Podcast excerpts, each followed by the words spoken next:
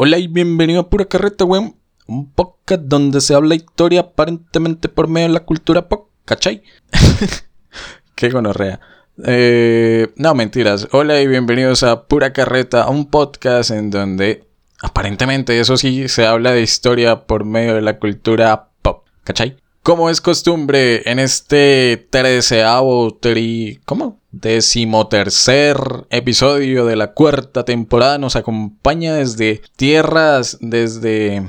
Desde muy, muy lejano, en términos chuerquísticos, el señor Juancho. ¿Qué más, Juan? Un placer, como siempre, compartir mesa de podcast a la distancia aquí en Pura Carreta. ¿Qué me cuenta? ¿Qué hubo, Cristian? Eh, buenísima interpretación, ¿no? Nuestros amigos chilenos deben estar riendo a carcajadas.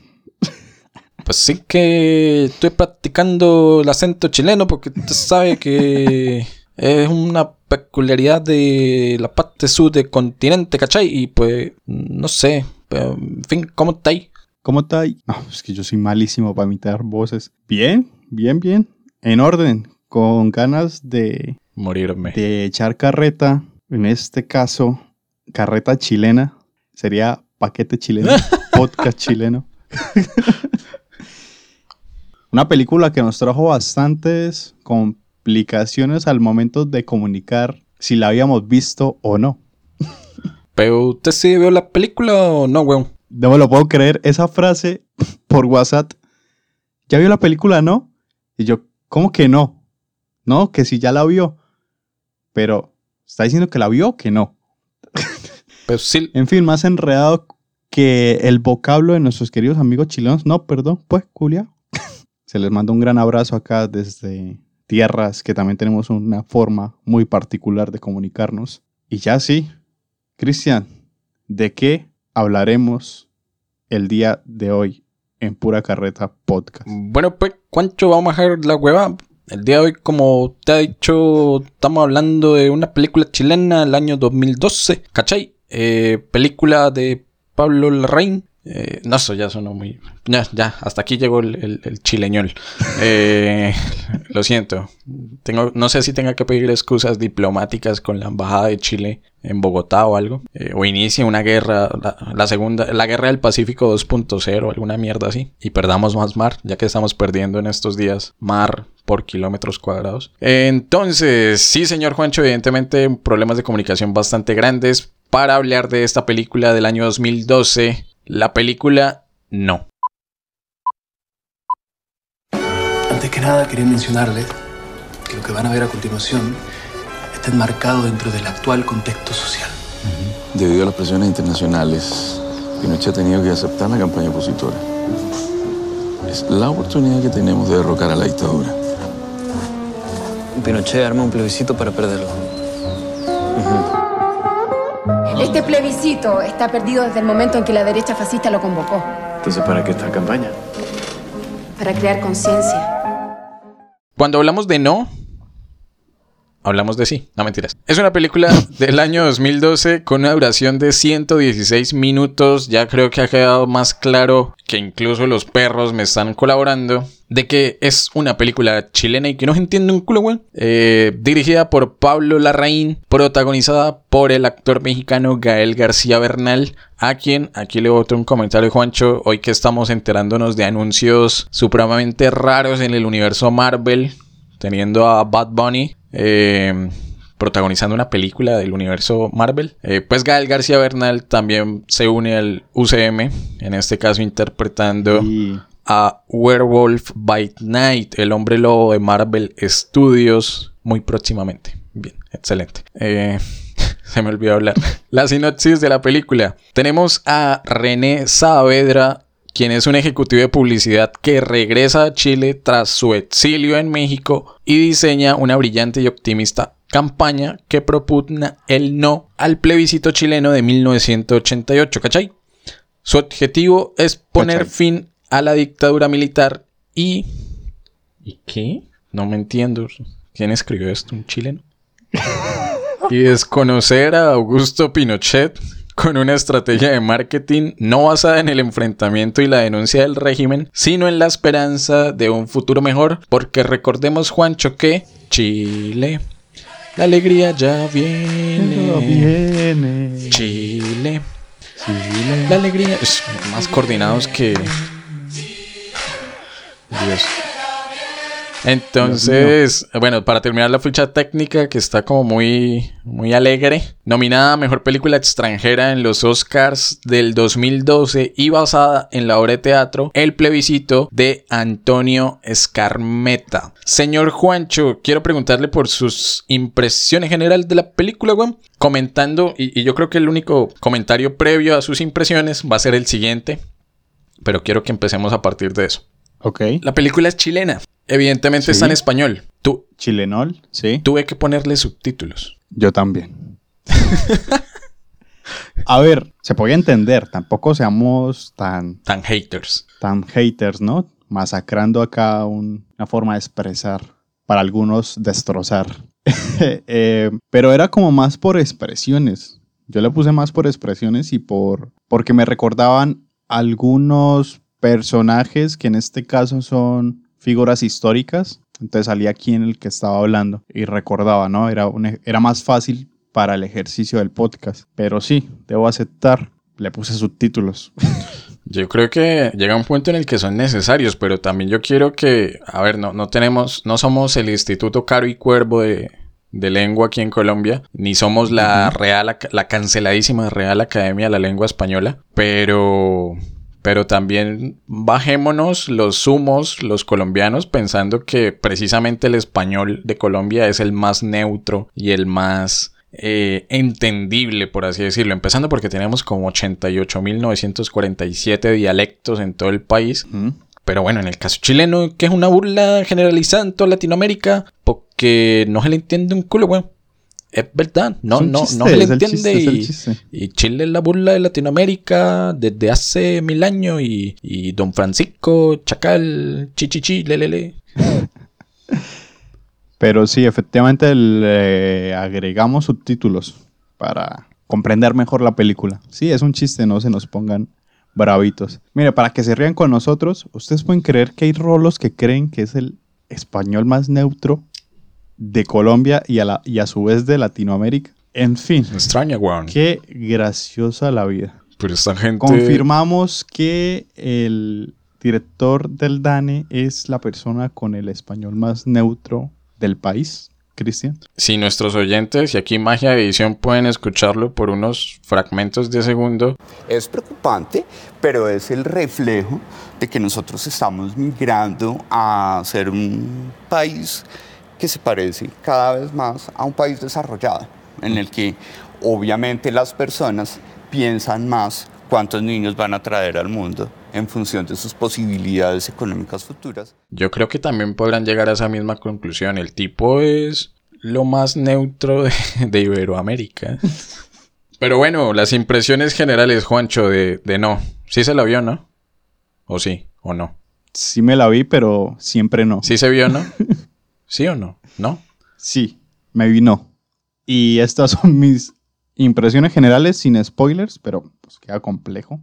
Es una película que nos, bueno, Cristian ya lo dijo en, en- la ficha técnica, pero nos trae en este proceso de plebiscito con, con relación a sacar al régimen de Pinochet, narrada de una forma muy eh, particular, porque es visto a partir o desde las esferas o el lente literal de los diseñadores, bueno, diseñadores gráficos, eh, publicistas, cineastas y todo este grupo o gremio que entre comillas podríamos estar ahí metiéndonos de colada ¿Cómo? pura carreta. Cuando me refiero a, a Gestores culturales. gestores culturales, Artistas. opinamos y damos una idea, entretenemos, O con, educamos, entre comillas, o con cierta influencia, sí.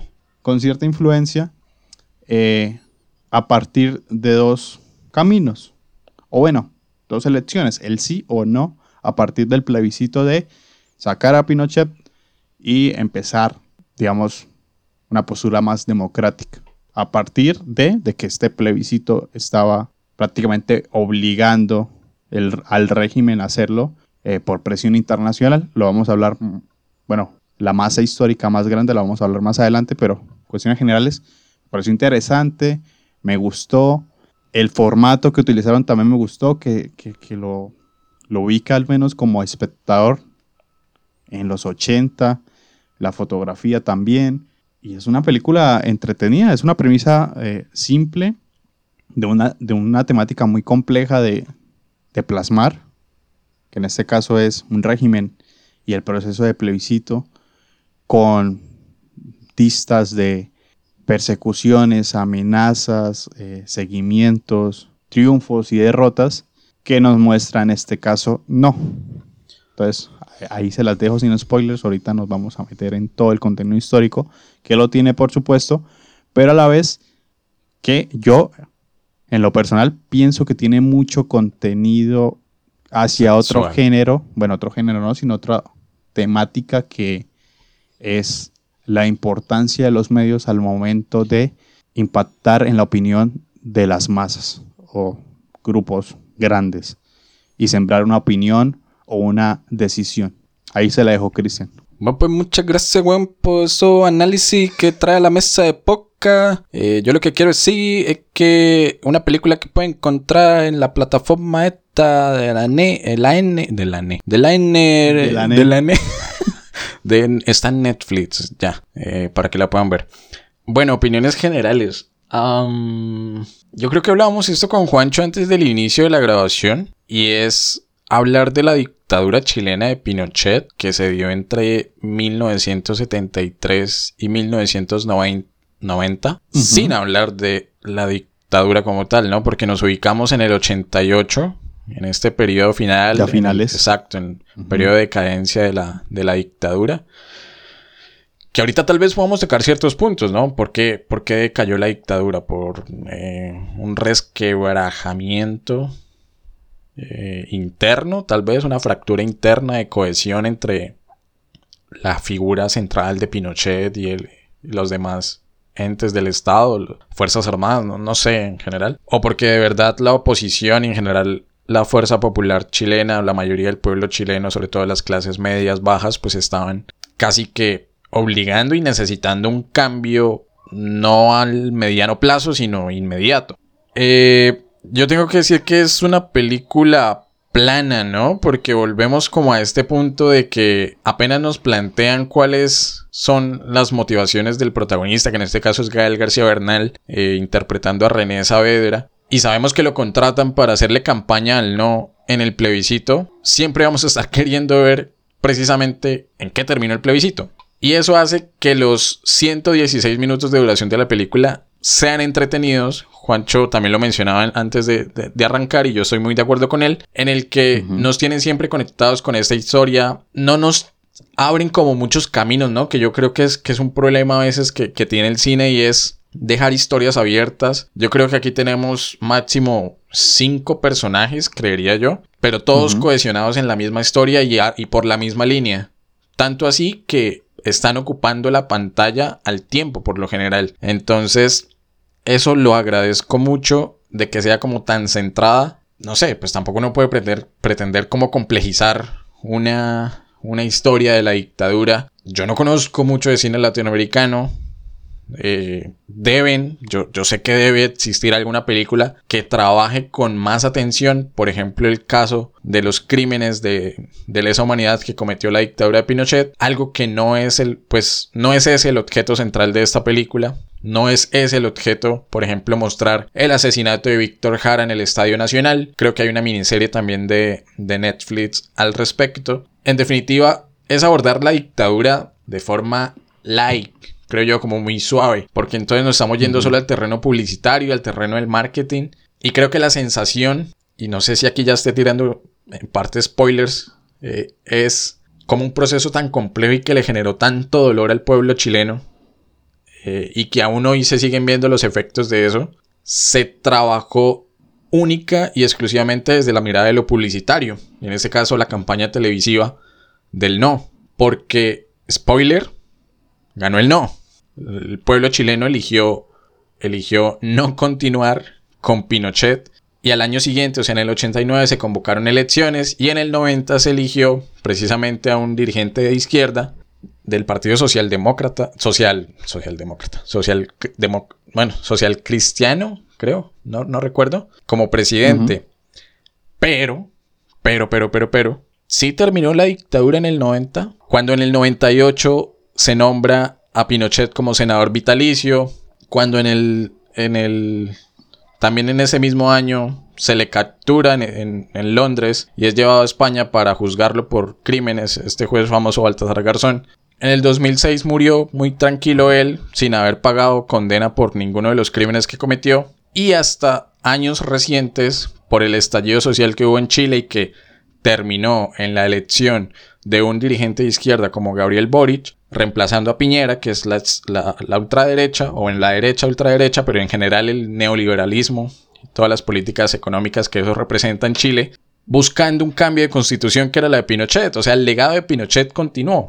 Entonces, es el legado, son las instituciones, es la constitución la que mantiene un sistema político o es la persona. Y en este caso Chile lo mm. siguió sufriendo y siento yo que ahí es donde uno puede hacer el mayor de pronto prevención hacia la película es nos están mostrando en definitiva una parte de la caída de la dictadura o tal vez un pequeño esfuerzo, como uno suele decir, ese, ese granito, ese aporte que dio la publicidad, el marketing, a desmontar y a darle la estocada final a un sistema que ya venía muriendo. Entonces, no sé, dejo ahí mis prevenciones, mis, mis comentarios. Siento que me extendí mucho, perdón Juan. Pero entonces, no sé ¿Qué opina su merced al respecto?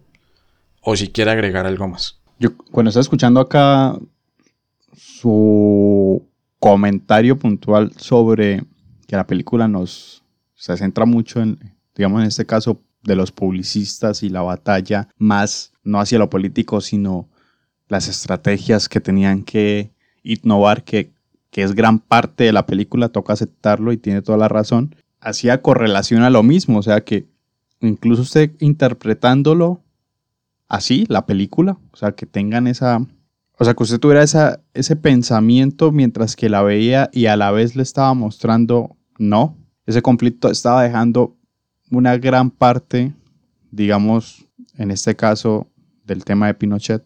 Y siento que sí es importante aclararlo acá en el podcast, pero siento que estaba bien como se suministró en la película. Siento que la película nunca tuvo el objetivo, volviendo otra vez a capítulos anteriores como, qué sé yo, eh, Invictus, que se llevó una gran calificación, cabe resaltar. Eso sí es una dictadura, perdón. De esa forma lineal, ¿no? De que ir de un punto A a un punto B en no es, quiere participar en la campaña del no, va a ganar el no, sí ganó el no, listo, se acabó la película. Y es interesante cómo, cómo lo plasmó, que si bien el periodo no termina, en el, no termina ni en el 88 con ese plebiscito hasta el 90, que ya hay otro, digamos, presidente, ¿sí? Sino hasta años posteriores, incluso hasta actuales. Sí, es, la constitución se está reformando en estos momentos. Hay asamblea constituyente en Chile en estos momentos. Efectivamente, entonces es complejo digamos, para una película plasmarlo todo, pero siento que tomaron uno de los puntos no definitivos, pero sí de vital importancia, como es quitar la cabeza, no del sistema, en este caso la constitución, pero sí como figura protagonista. Y yo quiero, y yo siento que no. Yo siento que... ahorita, ¿no? Pero yo siento que la película. No, no, no. No. Yo siento que no. Eh, yo siento que la película no. No lo muestran, porque no, no lo muestran. De hecho, el final, ya, acá ya estamos con spoilers. Ya la gente que quiera verla, pues pausa, la ve y sigue escuchando a partir de este minuto. Este final de que él se va celebrando, todos están celebrando, se van con su hijo. No echan ahí como un flashback rápido de qué pasó después, porque pudieron haber ganado.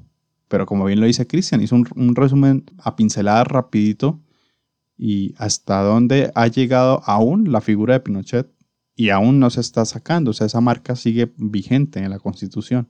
No se quedó en la parte del plebiscito e incluso yo quiero, digamos, continuar con la conversación ya desligando esto de la parte publicitaria, es preguntarle, es que no, no hay como un antagonista, siento yo, ya en una cuestión de película.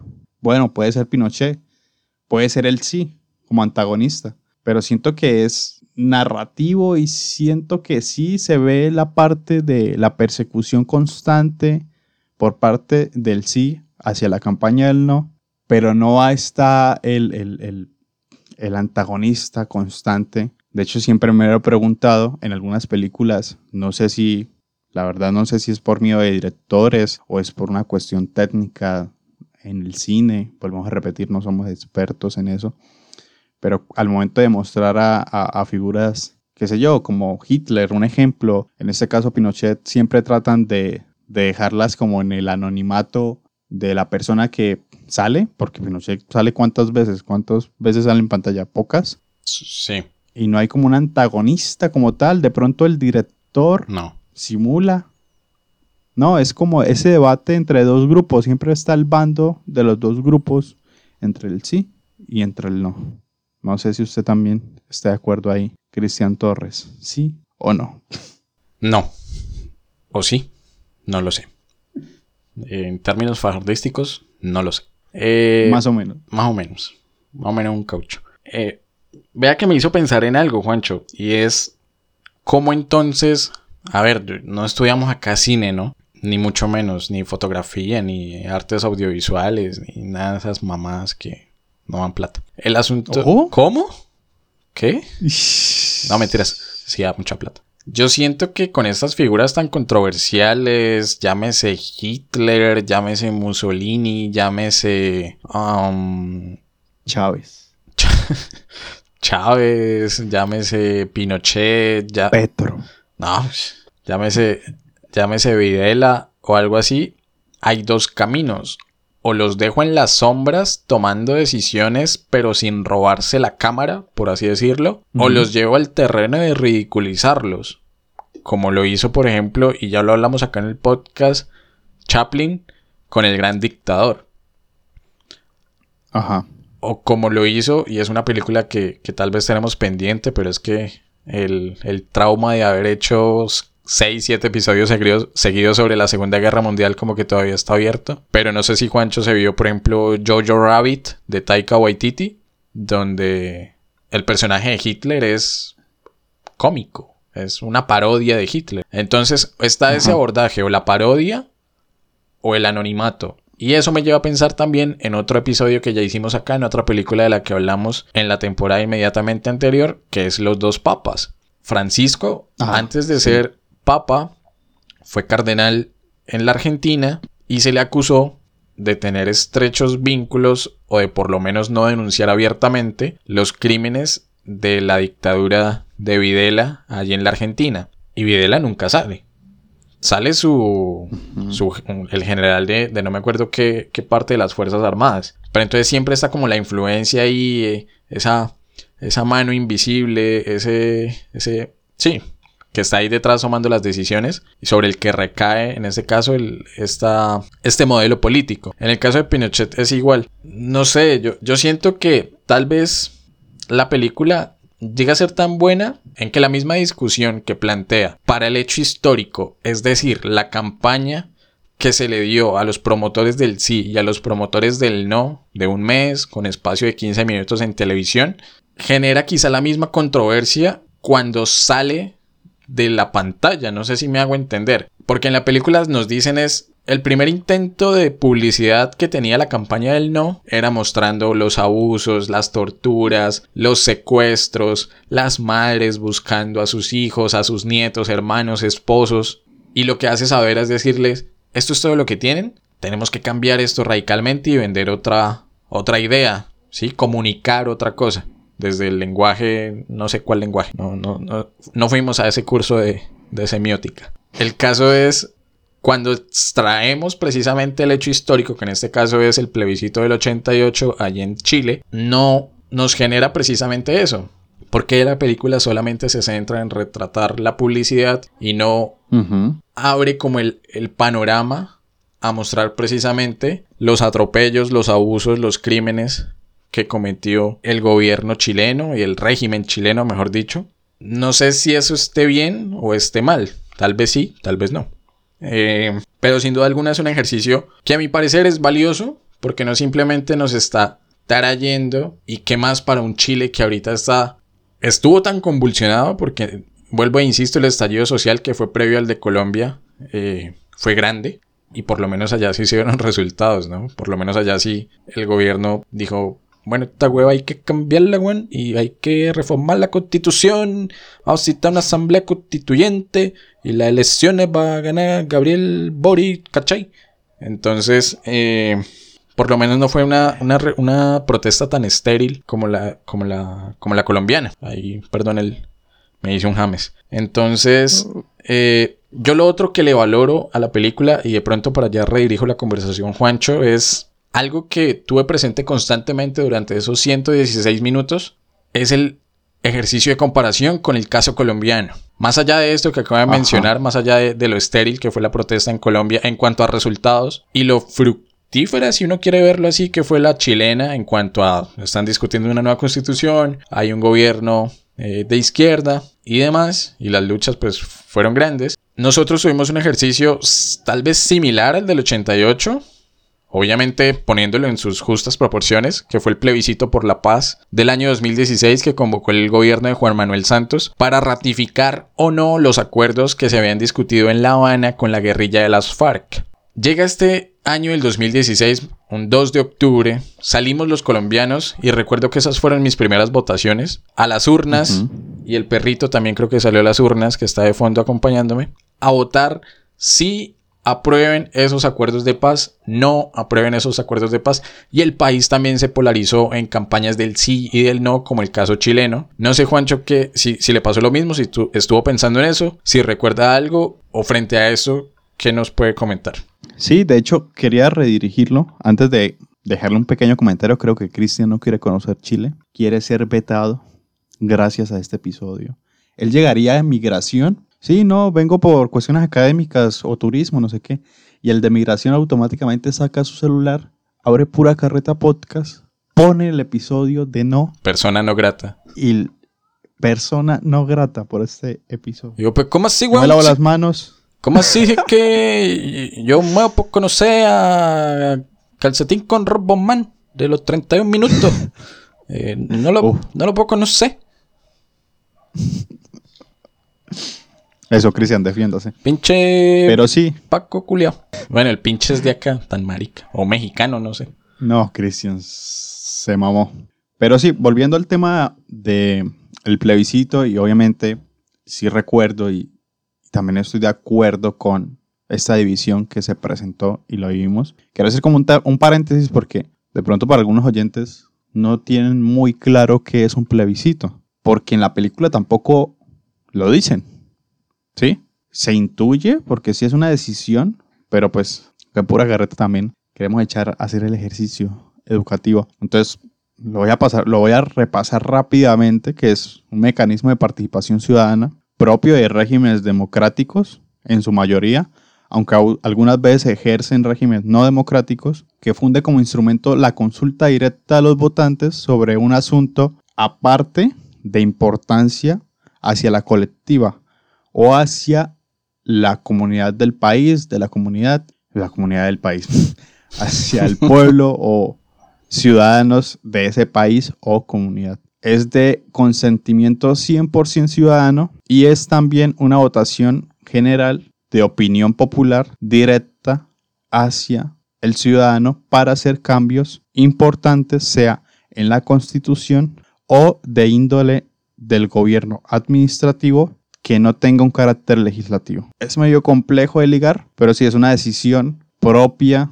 de las elecciones eh, por parte de voto popular a partir de cambios hacia la constitución, puntualmente. Ya eso deriva. Próximamente vamos a Juancho en el canal del Congreso, weón. Presentando la noticia jueves 7 de la noche. ¿Cachai? ¿Cachai? Ya, yo, yo, yo lo cierro con que eso deriva, depende qué índole de cambios necesitan. En este caso, en la película no, pues derrocar la, digamos, del poder a Pinochet, lo que sucedió en Colombia fue la decisión de aprobar estas, digamos, normativas o cambios en la constitución para el proceso de paz. Marica y ganó el no. Qué gonorrea. Me acuerdo que ese fue un guayao tremendo para varios, ¿no? O sea, aquí ya metiéndonos, tal vez, y habíamos dicho que no, o tal vez la filosofía del podcast era política, ¿no? No vamos a decir por quién votamos, porque los votos son secretoskis, pero, eh, Marica, yo creo que más de uno quedó desanimado al ver que se firma un acuerdo de paz que nunca va a ser perfecto, en donde el gobierno tuvo que ceder, en donde la guerrilla evidentemente cedió, lo que decía, no sé, Santos, eh, pero no me vayan a calificar también de santista o no sé qué más, bla, bla, bla, mermelada, qué sé yo. Pero, pero uno sí prefiere a esa gente discutiendo mal o bien sentados en el Congreso que, echando bala en el monte. Y, y en este caso, es que literal fue casi un 50-50 en el que obviamente la figura que buscaba la victoria del no aquí en Colombia era pues, pues Álvaro Uribe, el uribismo, eh, no, no, tremendo. Y, y, y, sí tuve como muchos flashbacks o paralelos de pronto hacia, hacia esta película, hacia no, porque recuerdo que esa era una de las cosas que le preguntaban a Santos, ¿no? Que, ¿Qué fue lo que le hizo falta? Y él dijo, pedagogía. Eh, y, la ah, y la pedagogía en este caso no es simplemente educativa. La educación tiene muchos caminos y yo siento que es lo valioso de, de, no, de, de la película que muestra que en este caso campañas publicitarias también son poderosas. Un, un, asunto que estamos viendo ahorita en las elecciones tan que puede, que puede parecer tan banal como el hecho de que a un candidato se le, en un primer momento se le haya permitido inscribirse o aparecer en el tarjetón con su alias, o bueno, su apodo, o en términos más de narcotráfico, con su alias, alias Fico. Cosas como esas son valiosas porque la gente, literalmente a todo el mundo, o sea, si dicen que la comida entra por los ojos, todo entra por los ojos y si usted ve el, no sé, ay, perdón los que estudiaron, no sé, publicidad y todo esto, marketing, pero community managers y demás. Pero es que desde la teoría del color creo que hay análisis que muestran cómo eso influye en las decisiones de las personas. Y ahorita que estamos bombardeados por redes sociales, o sea, imagínense donde este plebiscito del 88 en Chile estuviese condicionado por redes sociales. Entonces habrían bots, habrían eh, hashtags. Eh, pero en este caso fue la televisión. Y pues interesante ver cómo pretendieron cambiar el discurso de pasar de lamentarnos de algo que la gente ya sabía, porque es que la gente ya sabía que estaban matando, que estaban desapareciendo, que estaban cometiendo crímenes de lesa humanidad, pero ellos querían ver o mostrarles como esa otra opción, ¿no? Como, bueno, pues que literalmente lo que dice la canción, eh, en Chile la alegría ya viene. Ajá. Yo, yo creo, de pronto, organizando las ideas, Usted me preguntó antes de echar acá el carretazo del Congreso sobre el plebiscito. Sí, yo lo recuerdo y lo tengo muy presente de que yo me acuerdo que invitaba porque, a ver, no queremos politizar el podcast, siempre hemos tenido como muy claro eso, pero pues tenemos decisión y de voto y de expresión. Pero sí, yo recuerdo que en su momento estaba orgulloso y, lo comunicaba con vecinos, ni siquiera en la universidad, acá en el barrio, donde se tienen que hablar las cosas en la comunidad, en el barrio, con sus vecinos, con sus familiares. O sea, me siento orgulloso de estar presente eh, al momento de decidir que si bien sí decidimos cada cuatro años o cada dos años, depende ahí eh, políticamente, senadores, congresistas, eh, presidentes, este caso en, en, un concepto de plebiscito que pasa en ciertos procesos muy particulares dar el grano de, grano de arena de decisión, sea para el sí o para el no. Me sentía orgulloso de decir, yo tomé la decisión de decir sí al acuerdo de paz y hacer parte de esta línea histórica. No sé, me echaba una carretazo, un carretazo ahí y que aún mantengo. O sea, siento orgulloso, tengo ahí mi, mi, mi boleto, mi certificado, no sé, en este caso no es electoral, bueno, el certificado del plebiscito aún lo tengo. Eh, lo recuerdo y sí. No, pues también, tampoco. pero, pero sí, lo recuerdo de esa manera y sí, me acuerdo que era el debate y estaba súper bien que estuviera hablándose. O sea, si bien no fue como en Chile, eh, en televisión de, un, de, 15 minutos o bueno, un margen de media hora exclusivamente para eso sobre el plebiscito, durante, no recuerdo bien, 28 días, casi un mes. No fue así, pero sí estaba en, voz, en la voz de toda la comunidad, en este caso en el país. Y sí estaba muy polarizado, estaba muy dividido los dos bandos sobre, en este caso el sí o el no, sobre el proceso de paz. Eso era batalla campal fuerte, fuerte, fuerte. Un poco, no, no lo quiero comparar, seguramente en Chile fue mucho más agresivo por también eh, un contexto, eh, por supuesto, más conflictivo. No estoy diciendo que el de acá no lo fuese, eh, no lo fue, pero sí, sí, no lo quiero imaginar en ese proceso con un régimen militar y seguimientos constantes.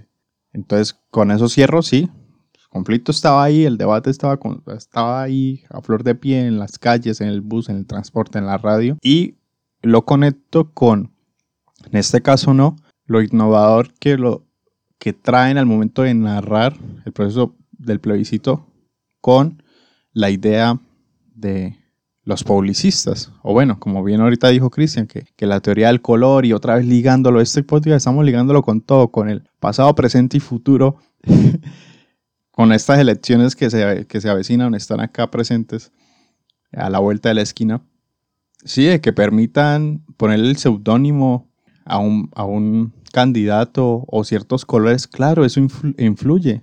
Y si el plebiscito de, del 88 que se presentó en Chile, no se lo desligamos a las elecciones o lo ponemos acá en la actualidad con internet, Dios mío, ahora, ahora mismo Pinochet tendría que desembolsar un dinero grandísimo acá Elon Musk para que deje tuitear cosas y poner tweets y de todo. La importancia de, de hecho yo lo rescaté, lo escribí. No, es literalmente una película, se puede ver como la narración del plebiscito del 88 y la caída de Pinochet. Bueno, uno de los procesos para desligarlo de la constitución, o al menos sacarlos del poder por medio democrático, y la importancia de comunicar correctamente es la influencia que tienen los medios a partir de, nosotros, de todos los consumidores. Sea desde la radio, sea mucho antes desde la prensa, el caso de Pinochet, la televisión, actualmente Internet,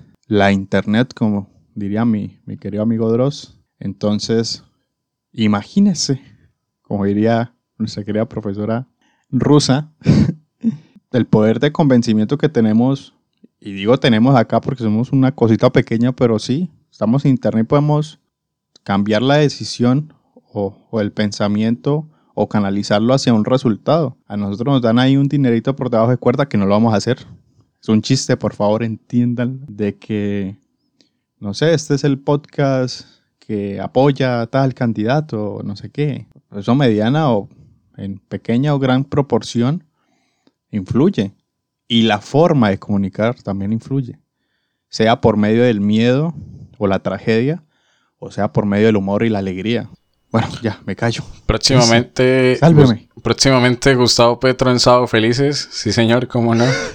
Esas son las estrategias acá en Colombia. Hagan así, eh, hagan así, ¿no? Y la próxima semana, más cuenta chiste. No mentiras. Eh, salve, salvemos a Juancho. Yo rescato de precisamente estas intenciones de mostrar cómo la publicidad influye en la toma de decisiones políticas, bueno, personales, ligadas al espectro político, el logo que escogieron para el no, porque cuando yo, recién propuse la película para el podcast, yo dije, pues tendrá algo que ver con la comunidad LGBTI, porque es un arco iris. Pero luego explican, no, es que estos son los colores de los partidos de oposición, entonces el rojo es del comunismo, el naranja es del Partido Humanista de no sé qué monda, el amarillo es de no sé qué, el azul es de los cristianos, bueno, una serie de decisiones que sustentaban precisamente por qué se eligió ese logo y luego por qué eligieron el tipo de campaña que estaban haciendo, porque era musical, porque era alegre, porque eran bailes, porque eran risas, porque eran jóvenes, eh, la población en general, presentándole al país en esos pequeños cortos 15 minutos que tiene. Y aquí yo hago un paréntesis, o sea, le, le, dejan a la dictadura, por lo menos en el 88, tener apenas 15 minutos de televisión. Y nosotros colombianos durante más de un año nos dejamos meter el gancho ciego de una hora de prevención y acción con Iván Duque tenemos Uy, sí. mucho huevo, la puta madre. Una hora. Y, y, y, lo más grave de todo esto, y aquí presento mi denuncia y alzo la voz de forma enérgica. Quitaron tu voz estéreo por esa porquería. Entonces sí, reflexionemos colombianos, nos dejamos meter prevención y acción y en Chile con 15 minutos cambiaron de presidente. ¿Qué estamos haciendo? ¿Qué estamos haciendo, señoras y señores? No es así. Entonces, eh, soy que me voy a la plaza pública y a tirar discursos. Podcast no es politizado, ¿no? no, claro que no. Pero si... No, mentiras. Eh, entonces eso, eh, señor. No, pues digamos, ya que estamos hablando de las campañas políticas, de los logos, en este caso puntual de la película No, sobre los logos del sí y el no, deberíamos hacer el ejercicio, porque era otro detalle que iba a hablar sobre, sobre la película, y es, y es un punto positivo, es el archivo fílmico que nos muestra, es muy interesante. Y cómo las campañas, pues las que nos mostraron son las reales. Yes. No sé, es como esa transición entre la batalla campal política bueno, esa batalla publicitaria constante y estrategias de un bando y el otro. No sé, ejemplo, arranco yo por una de del sí. Esa de la planadora que va destruyendo que no sé, que, que la ladrillos, que a ladrillos, que coches, también da, coches, que domésticos y al final la niña. Uy, qué gonorrea, sí. El terror como herramienta de, de, inducción hacia ciertas decisiones. Y, y, en contraparte el no. Recuerdo algunas del no. Los chistecitos. Yo decía, estos están haciendo campaña a partir de una, de, de, de, de una connotación histórica tan fuerte como es una dictadura. Están aquí la pareja, ay, dígame que sí, dígame que sí. No, ay, esa es la no, mejor, marica. Y, y, yo como, ¿qué es esto? No sé, Cristian, ¿recuerda alguna de las mi, dos? Mi amor, dígame que... Ah, no, perdón, en, en, en chileno. Eh, ¿Cómo está ahí, eh, mi amor? Dígame que sí. Diga que sí. Que sí, que sí, que sí. Y ella, que no, ¿cachai? Que no. Que yo no te voy a decir que sí. Que no, que no, que no. Y al final, no. No. Ay, no. Y luego cómo se copia la otra campaña, ¿no? O sea, eso sí creo que... O sea, si pasó así tal cual, llega el ridículo del desespero, en este caso del, del publicista de la campaña del sí, de, mi mejor herramienta para venderme es atacar directamente al otro. Pasando al plano colombiano, yo me acuerdo, por ejemplo, que en esa campaña del, del plebiscito, algunos de los argumentos del no, no sé si se acuerda cuando estaba eh, nuestro querido inquisidor Alejandro Ordóñez y decía, es que eh, los acuerdos de La Habana van a volver homosexuales a los niños y los jóvenes de este país con el rayo homosexualizado. Bueno, una mierda así. Y no sé qué más. Y, Timochenko va a ser presidente. Y bueno, un montón de mamás. Pero sí, eh, en definitiva fue muy novedosa esta campaña televisiva que hubo en Chile durante este año, durante 1988. Una campaña que desembocó pues con la decisión del plebiscito en el que se reconoció la victoria del no, algo tal vez sorprendente para los pues para la institucionalidad no para el régimen en cabeza de, de, de, Pinochet y pues de ahí aparentemente lo que hubo en adelante fue alegría a lo largo y largo de Chile entonces Juancho no sé si quiere agregar algo más o nos vamos con las calificaciones eh, no o sí mejor no no mejor no no pues yo creo que echó toda toda la carreta posible Creo que nos podemos tirar a, a, las calificaciones. ¿Sí? De una. ¿O no? ¿O sí? Bueno, entonces después de... A, a, algo rapidito, algo rapidito. Señor. Me gustó mucho cómo plantean eh, la técnica de grabación muy ochentera para el espectador. No al momento de mostrarlos el contenido de archivo, sino todo. Sí siento que transporta como a la época.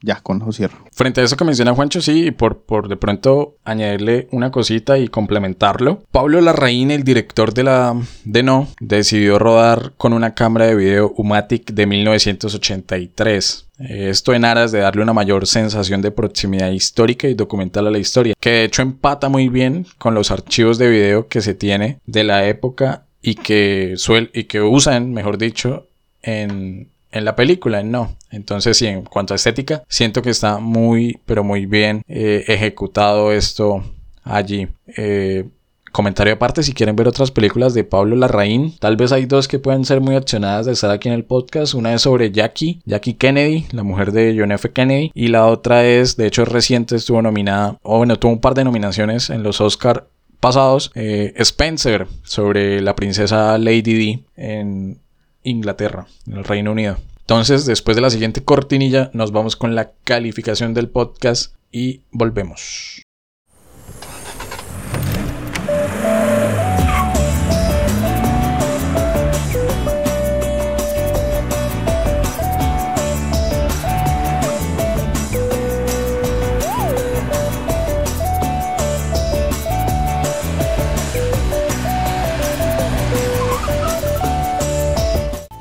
Bueno, y volvemos a la calificación de podcast porque...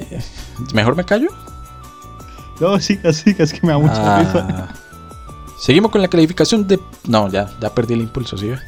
Eh, bueno, vamos con la calificación entonces de este carretazo número 13 de la cuarta temporada del podcast, señor Juancho, como es costumbre. En este, precisamente hablando de plebiscitos, de procesos electo- eh, electorales, de votos y demás comisiones de escrutinio, bla, bla, bla. Primeras y segundas vueltas. De 0 a 5, ¿cuántos nos le da su merced a la película? Ok, ¿cuántos no le doy a no? Eh, rápidamente. Le va a ir muy bien a, a no. Porque en Sí. términos generales me gustó. Si bien puede tornarse un poco lineal la historia de, ya lo repetimos, un objetivo simple al momento de guion, o sea, conseguir que gane el no contra el sí, eh, lo muestra. Es complejo ligar todo un proceso histórico, en este caso el- lo que sucedió en el plebiscito del 88, y centrarse a partir de la publicidad o de la campaña publicitaria de los dos bandos, me parece una herramienta muy buena e innovadora que incluso transciende la pantalla con respecto a esto. Me explico. En la película constantemente dicen, debemos hacer una campaña diferente para poder ganar, para poder traer más gente a, a- a votar, a que nos apoyen, en este caso en el no, que nos apoyen a votar que no, que, que esta campaña de pronto de recordar a las víctimas, a los desaparecidos, al conflicto, a todo lo negativo, que obvio se debe recordar y se debe tener en cuenta, no nos está sirviendo y estamos perdiendo votos y el objetivo final, no se va a cumplir. Trayendo eso a cabo, de pronto para el director de No en la película también lo vio de esa manera, de pronto para narrar a partir de, no sé, un proceso de documental un poco más ligado a lo histórico, un poco más común, entre comillas. Vol- Volvemos a repetir, no somos expertos del cine latinoamericano. Seguramente hay películas más tradicionales a esta, no sé, forma de narrar historias por medio del séptimo arte. No se permite narrar e invitar de pronto a más personas a, a enterarse sobre el contexto histórico que le pasó a Chile en el plebiscito. A partir de, no sé, otros gustos sobre... Yo la podría recomendar a, a diseñadores gráficos o publicistas, perfectamente. Porque O sé sea, que es les la va a gustar. invictus de los publicistas. No, a ver, Cristian, me la va a montar. No, pues pregunto. no, no, tampoco, tampoco. Pero dígame si no es una buena recomendación, al menos por ese camino. ¿Sí? ¿O no? ¿O no? no estoy diciendo que sea 100% vital, pero siento que de pronto ese mecanismo de, de- de utilizar una herramienta que se usó, porque se usó, y ahí está el material fílmico, histórico, de archivo, para narrar y ganar, en este caso el plebiscito, también sirvió para de pronto atraer más eh, personas que desconocían del mismo. Eso le da muchísimos puntos a la película.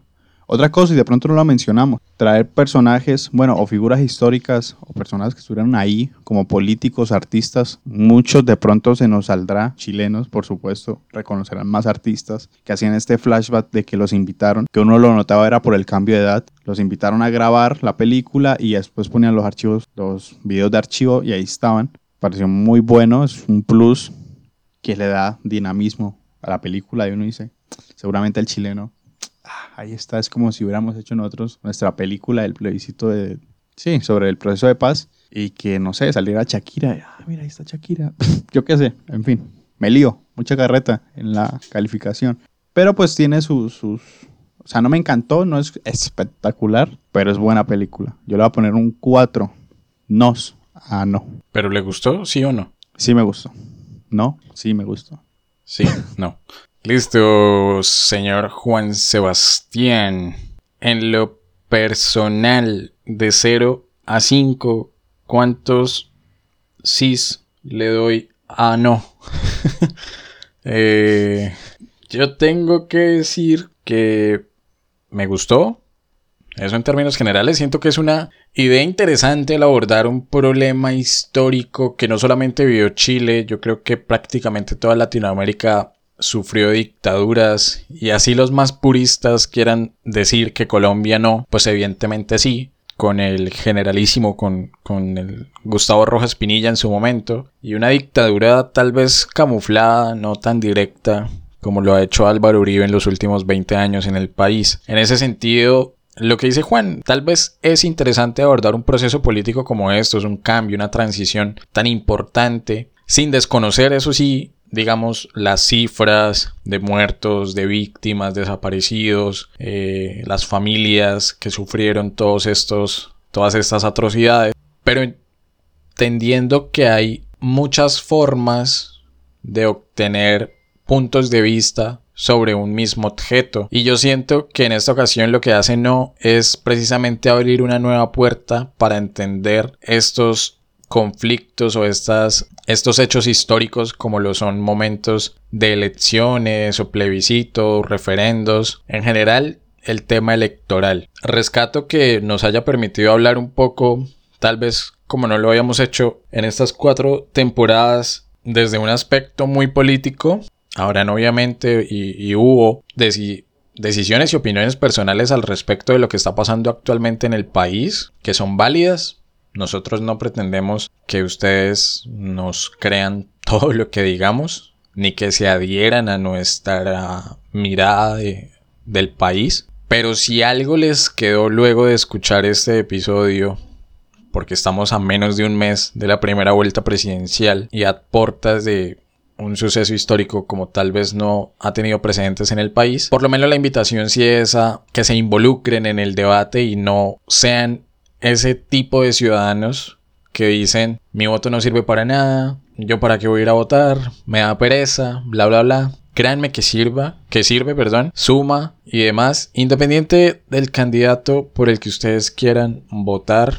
Aquí no, no vamos a decirle no, vote por este, vote por aquello. La conversación pues eh, fue rara porque es un tema tal vez el que no dominamos mucho y tal vez no sea como nuestra zona segura, nuestra zona de confort como historiadores, más de, procesos históricos del, siglo XIX o incluso anteriores. Siempre hablar de lo casi presente, de la historia del tiempo presente, lo más reciente, actual, es complejo, pero pues salió un buen ejercicio que yo valoro mucho.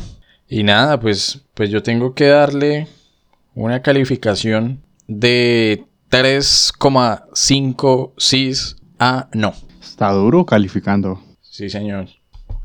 Ok. Perdón, es que estaba sumando y la cabeza no me sirve para hacer dos cosas al tiempo. Responderle y sumar. Entonces, eh, nada, sumando las dos calificaciones del día de hoy, los votos por el no de Juancho y los votos por el sí de Cristian, quien les habla, tenemos un promedio de 3,8 nos y sis. Eso suena extremadamente raro para la película No del año 2012, dirigida por Pablo Larraín, que encuentran en Netflix sobre el plebiscito de 1988 que puso, entre comillas gigantes, fin a la dictadura chilena de Augusto Pinochet. Juancho, momento de despedirnos, decir adiós Llegó el chacal de Don Francisco, uno de los chilenos más ilustres. Entonces, nos vamos, weón. Nos vamos. Nada, siempre recordando y agradeciendo a todos los que quedaron hasta este punto del podcast, que a veces aguantarnos tanto llega a molestar. Y sumándome a la, mitad- a la invitación de Cristian, vayan, voten, lo que sean. Así sean, manchen el tarjetón, pero que esos números sirven como estadísticos y nos dan un carácter personal de decisión como ciudadanos y una visión internacional como país, de que vamos a las urnas al menos, sea elegir al que sea, pero vamos, es lo importante. Y ya, ansioso por el próximo episodio. Que, ¿Para dónde nos vamos, Cristian? Nos fuimos a Chile. Bueno, el recorrido viene de África, Francia, volvimos a Sudamérica.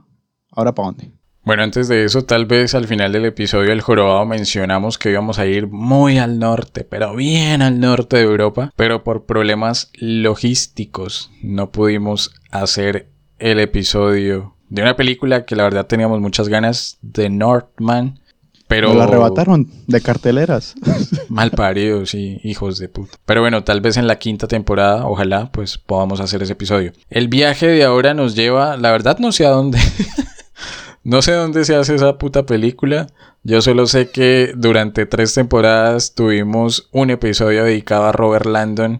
Y ahora que ya terminó nuestro amor por Robert y quedaron los tres episodios hechos, pues llega el momento de continuar con nuestro arqueólogo favorito, nuestro guaquero personal, nuestro galán de galanes, como lo es Indiana Jones, en este caso Indiana Jones y el templo maldito, que no sé en dónde puta se hace. Lejos. Donde van los arqueólogos. Los guaqueros. Y no siendo más...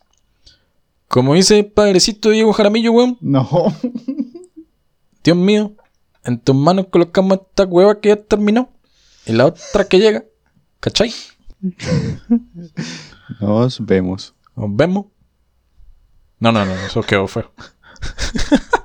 Dios, no, ¿qué hice? Juancho, ¿usted por qué no me dijo que dejara de hacer eso? Ah, Está chévere. Usted quiere que la gente se burle de mí, ¿cierto?